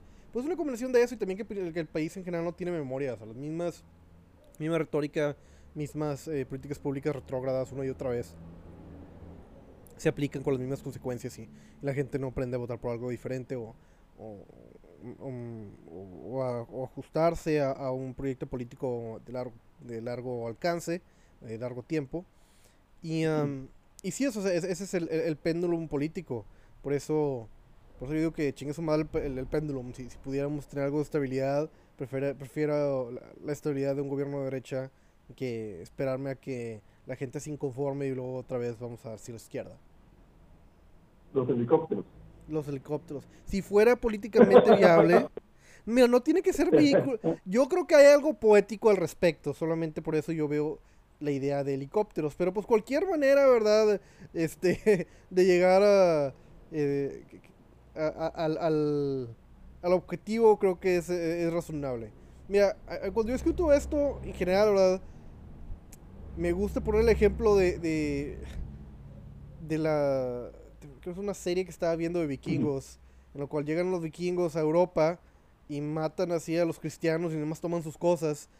Y, y le dice un vikingo a otro, es de que, a la verga, está bien sencillo, ni, si tiene, ni siquiera tienen el coraje para defender lo que es suyo. O sea, las comunidades que ya ni siquiera tienen las gallas ni las flotas para, para defender lo que es suyo, lo que les, costó esfuerzo adquirir, ya valieron vergas. Y, y la idea de que vamos a tocarnos el corazón para este para defender a, grupos de izquierda, de gente mierda comunista, ¿verdad? Perdón, pero ya estás de que moralmente derrotado. O sea, si, si ya llegas al punto en el cual vamos a tocarnos el corazón para qué es lo que le va a suceder a la gente que nos ha estado chingando, ¿verdad? Por años, yo que ya estamos de que éticamente derrotados, como diría el gobierno actual. Así, moralmente no tienes en dónde pararte, no tienes las, las agallas para siquiera eh, darles a tus amigos lo que merecen. E, este es el problema de a veces de la de la religión cuando cuando entiendes y te olvidas de enseñanzas ancestrales por ejemplo de y, y, es algo que ahorita que estamos que, pues estamos digamos que a punto de una tercera guerra mundial nadie ha hablado, no he escuchado a nadie hablar de las guerras justas. ¿Sí? O sea, pues una, una guerra justa, por ejemplo, en el caso del que está poniendo de, de Europa, donde llegan los vikingos y, y los europeos ni levantan las manos, porque a lo mejor les enseñaron que matar es malo. Pero oye, matar, es, matar es malo. Mejor eh, aplica primero la, la, diplomacia, negocia. No, compadre, o sea, si ya vienen con la con el arma desenfundada, güey, o sea, ¿cuál negociaciones? Éntale. Exactamente. Sí, o sea, es el concepto de guerra justa. La defensa es válida, compadre. O sea, el no matar es se refiere al, no asesinar, no se refiere al no matar para defender tu propia vida o tu propiedad o tu nación. Entonces ahí es donde mucha gente se confunde y es donde con eso con ese tema de, de que está pasando con Rusia y Ucrania hay mucha gente que está confundida y, y, no evalúa otras cosas y dice no es que nada más ese cosa se metió y, y oye hay un tema que está todavía atrás de eso y no es nada más que ese cuate quito oye está loco pues sí está loco sí oye imagínate que tú veas un, un loco en la calle y, y le empieza a gritar pendejadas pues no esperes que no te agreda, ¿verdad? Si está loco. Y no, no esperes que, que, reaccione de una forma imprevista. O sea, oye, está, está loco, déjalo pasar, no lo molestes y tú resguárdate, y nada más, ya. O sea, no lo, no lo provoques. Y es un tema que mucha gente no se puede discutir y principalmente libertarios es lo que me extraña. Eh, solamente que el NAP, oye, hay más premisas por parte del NAP, ¿sabías? y si pones esa premisa para evaluar todo, y cuando te conviene y cuando no, pues no, pues estás jodido. Pero es un buen tema, el tema de, de las de, que pones de los vikingos, y se aplica muy bien en política. Y pasa igual. O sea, digamos, yo no, yo no me voy al extremo del helicóptero, pero sí pienso en función de, oye, si llegas, o sea, no pienses, no comiences a evaluar, no, este, es que también ya llegué y, y, y, que el sistema de partidos continúe, ¿no, compadre? Deshazlo y olvídate ya de andar, este, eh, andar pagando partidos políticos con, con los impuestos de la gente. Y, o sea, son cosas que inmediato los tienes que desaparecer y así destruyes a la izquierda. ¿sí? Porque aparte, la izquierda son toda una bola de personas que no trabajan, güey, o sea, siempre se han, siempre se han dedicado a, a estar lamiéndole las pelotas a, a, alguien más. Entonces, si les quitas dinero público, automáticamente ya, o sea, pues los dejas sin nada. A lo mejor no puede, no pasa lo mismo con, con algunos políticos que sí tienen sus negocios, y tienen, sí tienen sus empresas, pero pues mínimo ya no se van a quedar con los millones de, del presupuesto. Y así es como ellos destruí, ¿sí? ya acabé contigo. Pero si llegas y comienzas a evaluar y decir, no, es que no hay tan malos, ya estamos acostumbrados, y ya llegué al poder, este, deja platicar con ellos, no, compadre, así como tú dices, puede ser lo de que, a ver, el comunista ahí tiene sus manuales de destrucción, y el comunista te va a destruir, te va a atacar, porque estudió para eso. Busca en internet páginas de de comunismo y vienen, vienen las instrucciones de cómo fabricar una bomba molotov, vienen instrucciones de cómo ejecutar guerra urbana en las páginas comunistas. Yo nunca, no he encontrado en páginas libertarias que, que nos expliquen cómo, cómo hacer una bomba molotov, porque nosotros somos pacifistas. ¿Sí? Tenemos en la defensa propia, pero tenemos en la paz también. No, no compadre, la guerra es permanente, la revolución habla con cualquier comunista, un comunista de verdad, comunista estudiado, y te va a decir, la revolución es permanente, nunca se acaba. Exactamente, la, la revolución es, la revolución es permanente, exactamente. Y, y es parte de lo que, no, lo que, no, entiende la gente, o menos que, que intento yo discutir al respecto, en la que estamos en una guerra económica, cultural y política, y la gente no lo sabe. O sea, es nada más algo que no es parte de su realidad o su léxico, y es nada más de carne de cañón de de los medios para moverlos de un, de un lugar a otro eh, políticamente para que voten la manera que les, les, es conveniente, ¿verdad?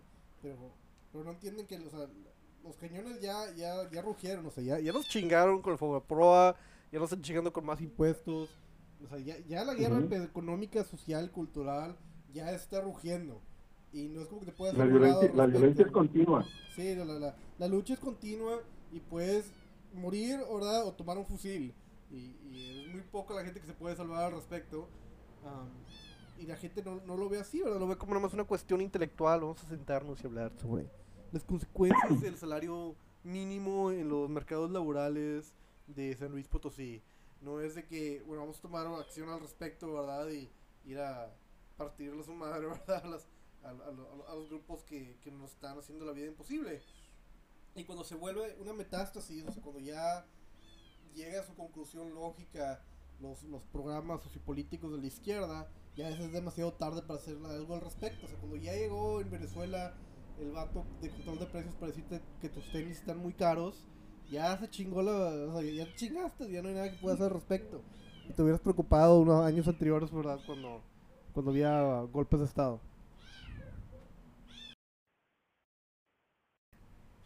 Es, y, y que, digamos, y una, una sugerencia sensata, digamos, de, eh, de tu movimiento. ¿sí? Por ejemplo, ¿cuáles serían las primeras reformas que aplicarías de, al llegar al poder? Así como el Partido Libertario Mexicano. Pues pragmáticamente o idealmente. Pragmáticamente yo nunca pienso en función, eh, digamos, lo ideal es como cuando las empresas dicen, ¿cuál es tu visión? ¿Sí? O, o, no sé, en la visión de la NASA, conquistar el espacio. Pues el espacio nunca se puede conquistar, pero, o sea, pero es mi visión, es un ideal. Oye, ¿y tu misión? Ah, mi misión es llegar a la luna.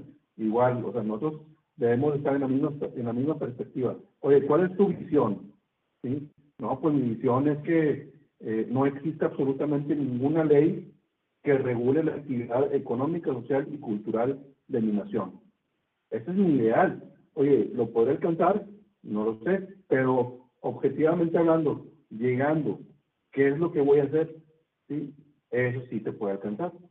Pero, o al menos es un, es un objetivo que sí pretendo alcanzar. ¿Cuál, es el- cuál sería el tuyo? Pues mira, si tuviera que tomar una decisión sería fomentar o, to- o- o proveer una área de libre comercio como lo hacen en China. Esta es un área geográfica donde haya intereses económicos pro libertarios y creo que se de conseguir de esa manera. Creo que sería la primera prioridad de un partido, del Partido Libertario Mexicano, el, cre- el crear ah, zonas económicas de libre mercado para que puedas tener un incentivo de que la gente que está dentro de esa área geográfica tenga eh, un incentivo económico para mantenerte en el poder y poder capitalizar sobre ello.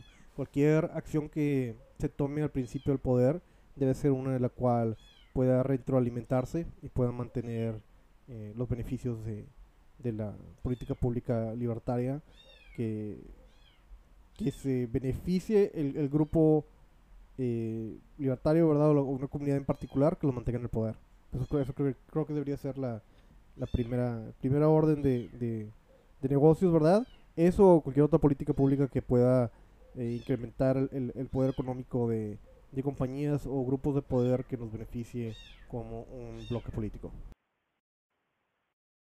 Ok, ¿tú sí crees necesario eh, darle un ejemplo a la nación con zonas libres económicas? Decir, mira, este municipio o este estado del país ya lo transformamos en una zona libre y mira, está funcionando. Es más, hasta la gente se está migrando hacia esa ciudad o hacia ese estado. Sea, ¿tú, sí crees que hay que primero comprobarle a la gente que sí funciona?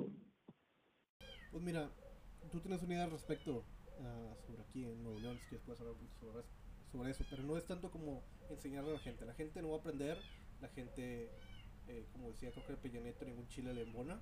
Ah, lo que necesitas es un grupo compacto de gente a quien se lo puedas demostrar, no a la población general, sino un grupo de poder que te va a mantener eh, financiado y, y en base a eso capitalizar.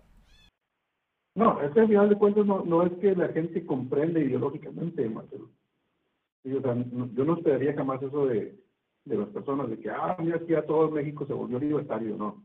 Este, yo lo que digo es que se cree el fenómeno, ¿sí? que al final de cuentas la gente sí puede comprender de que, oye, mira, este, es que este Marcelo eh, decidió que Tamaulipas iba a ser una zona libre, ¿sí? el presidente Marcelo, el presidente de la República Marcelo Mata, y este y, y la gente, ¿cuál va a ser su pensamiento? No va, su pensamiento va a decir, ah, mira, así funciona. No, su pensamiento va a ser el de, el de, una gran mayoría es, déjenme trabajar a Tamaulipas.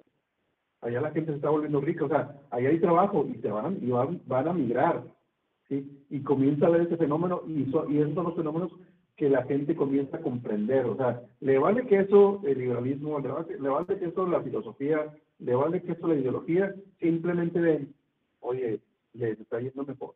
Y luego de repente empiezan a, a ver que ya no van a Estados Unidos, migran a Tamaulipas, ¿sí? y ya vienen con sus camionetones, ¿sí? ahí a, no sé, a Oaxaca, a Tabasco, a Chiapas, mira, en Tamaulipas no con más. Y ya, o sea, de eso se trata, de eso se trata, de manera que tú ya capitalizas esa acción política y dices, oye, vas a Tabasco, a Chiapas y dices, le dices, ¿les parece que hagamos lo mismo que, que Tamaulipas?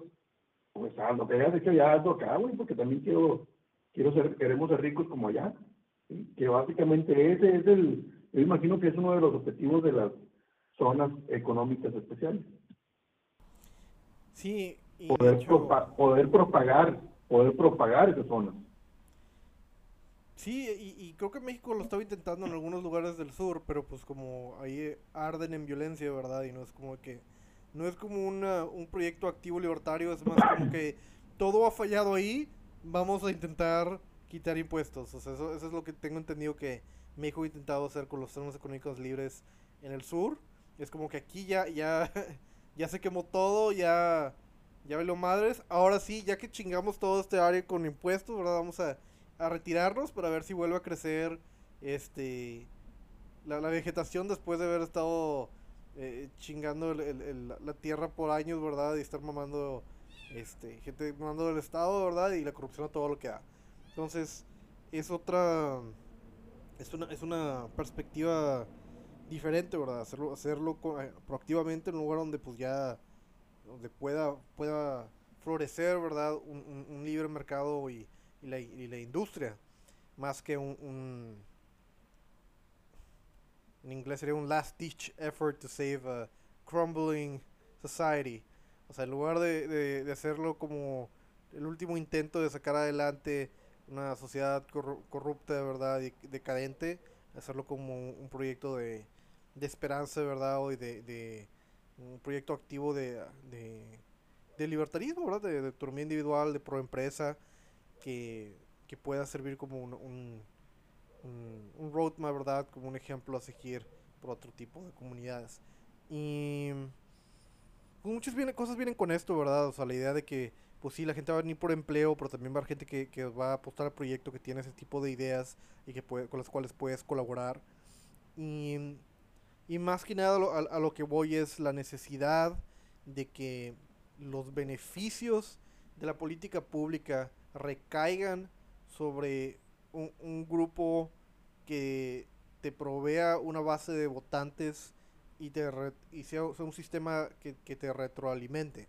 ¿Por qué? Porque el, virus socialista ya tiene un sistema que lo retroalimenta, donde le robo a los ricos y se lo doy a otra gente, y esa gente que se lo estoy dando pues me mantiene en el poder. Eventualmente se acaba el dinero, pero pues para el tiempo que se acaba el dinero pues a lo mejor yo ya no estoy en el poder, entonces a mí me vale vergas.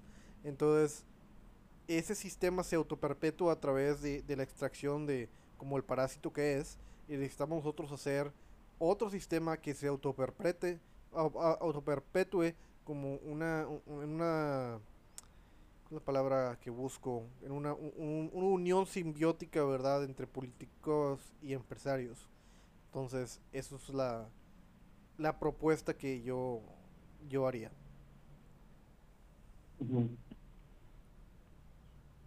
Pues es que e, uniones siempre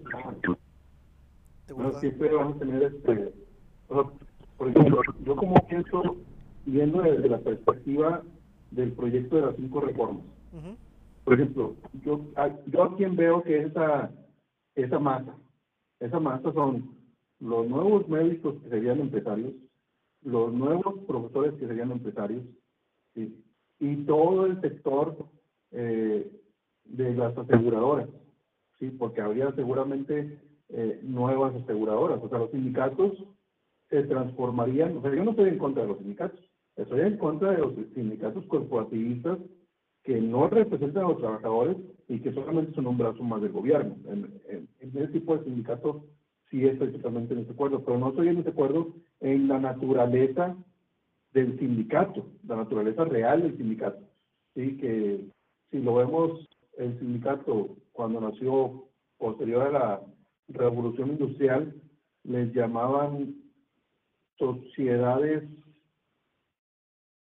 sociedades, este, ¿cómo se llama? Sociedad de ayuda mutua o algo así, no acuerdo cómo era. Sociedad, sí, sociedad, las sociedades que mutualista, ¿no? aporta una lana, ¿eh? Aquí en, aquí en Nuevo León se llamaban sociedades mutualistas. Sí, es lo que te decía, mutualista. básicamente, aporta una lana, tú como trabajador, como obrero, ¿sí? Y este, oye, cuando tengas un accidente, te llevamos a la, a, la clínica, al hospital. Oye, falleces, nosotros nos encargamos de la viuda. ¿sí? Es decir, que básicamente era un, eran unas aseguradoras. Entonces, en, en, las cinco reformas trata de eso. Es decir, ok, ok, eliminas las leyes, las leyes de, sindicatos, pero los sindicatos no dejan de existir. Oye, muy seguramente va a haber unos sindicalistas que van a decir, no, es que esto no funciona y nos van a hacer la, la batalla, pero habrá otros que digan, no, yo soy aquí, papá. O sea, es más negocio eso que, este, esto que proponen estos cinco reformistas en donde los sindicatos se vuelvan las aseguradoras de los trabajadores. Porque ahí, ahí sí que hay un montón de lana. ¿sí? O sea, no es una cuota obrero patronal, ahí de, de que va la, la cuota sindical, o sea, unos cuantos pesos. No, ahí estamos hablando de aseguranza. Son miles de pesos. Y ahí es donde esos grupos, ¿sí? Se vuelven prácticamente los grupos de poder, porque los grupos de poder nunca desaparecen. Los grupos de poder que dicen, no, pues yo, yo soy con esos libertarios porque esos me dieron la oportunidad de ser millonario. Que no, que no pasa con los sindicatos de hoy. Los, los sindicatos de hoy, nada más uno es el millonario. ¿Sí? El Romero de Champs. Y se acabó. Los demás, los demás son plebes. ¿sí? Son plebeyos. Y en un esquema capitalista, no, en los esquemas capitalistas la riqueza se distribuye realmente.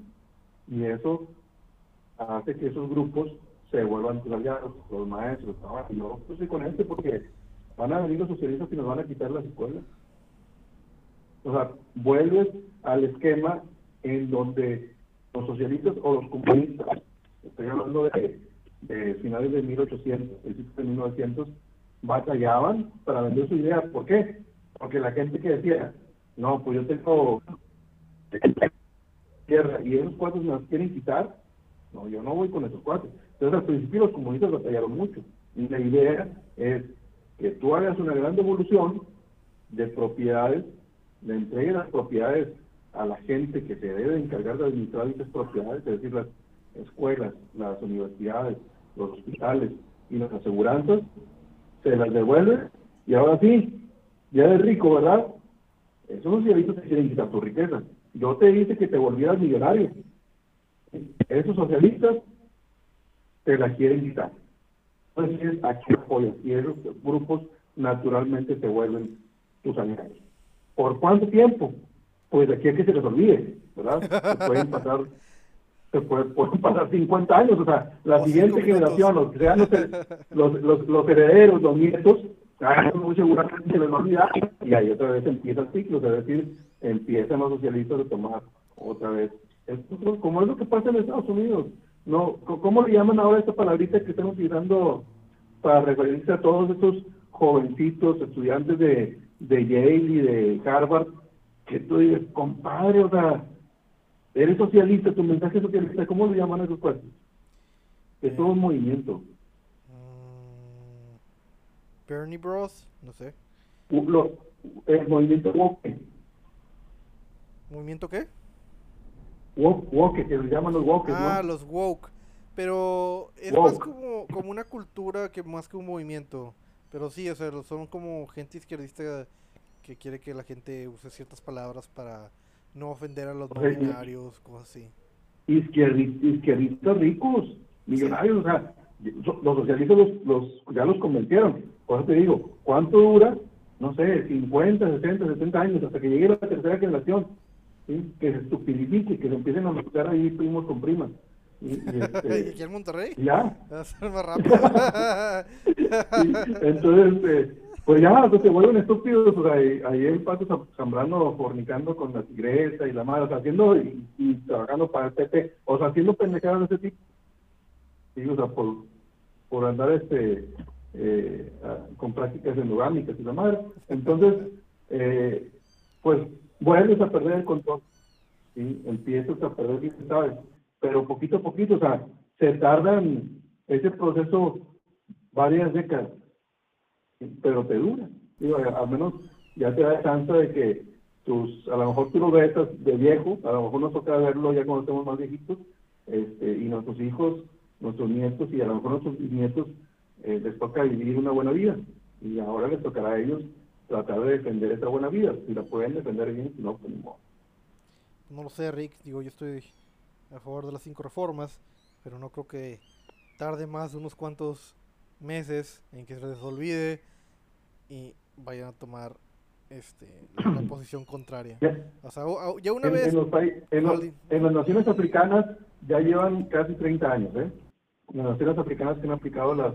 Bueno, no le llaman cinco reformas, pero a lo mejor le llaman las siete reformas o las diez reformas, pero es el conjunto de las mismas reformas. Entonces, ya llevan casi 30 años. Pues a lo mejor hay, hay, una cultura más grande de lealtad que aquí en México, pero, o sea, en mi mente, el día que te des la vuelta, te van a apuñalar por la espalda, Artemio. Eso es lo que va a suceder. Es es, lo, fíjate que es lo, es lo mismo, Marcelo. En África, el esquema era tribal. El esquema eran las tribus que pues llegaron los comunistas, convencieron a, las tribus de que ese era el mejor esquema para que el jefe tribal se quedara con el poder.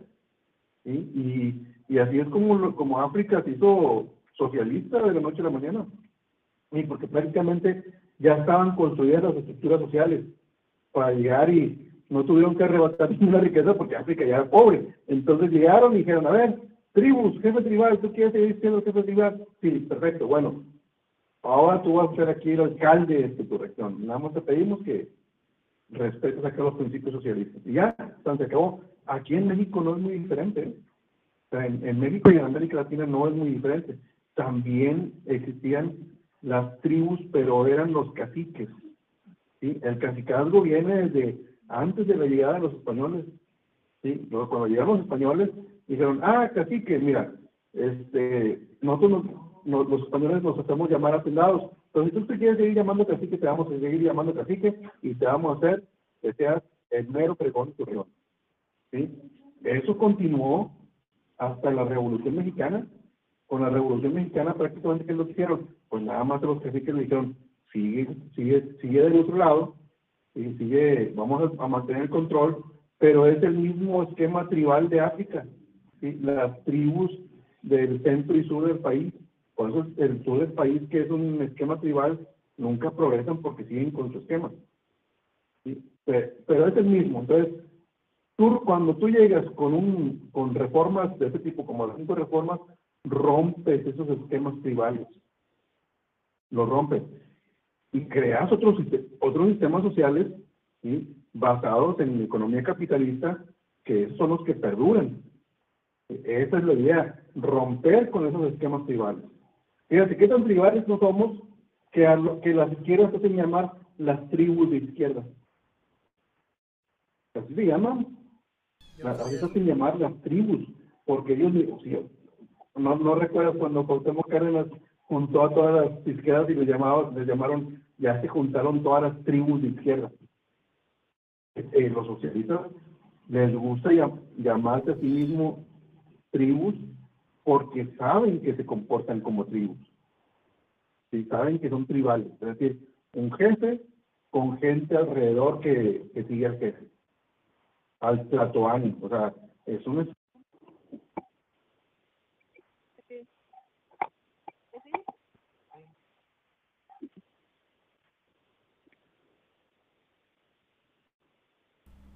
Hola Artemio, hola, hola, hola. Sí. Estaba un poquito ocupado, vamos a dar unos minutos para que regresa. Tiene conectado el celular. ¿Ya?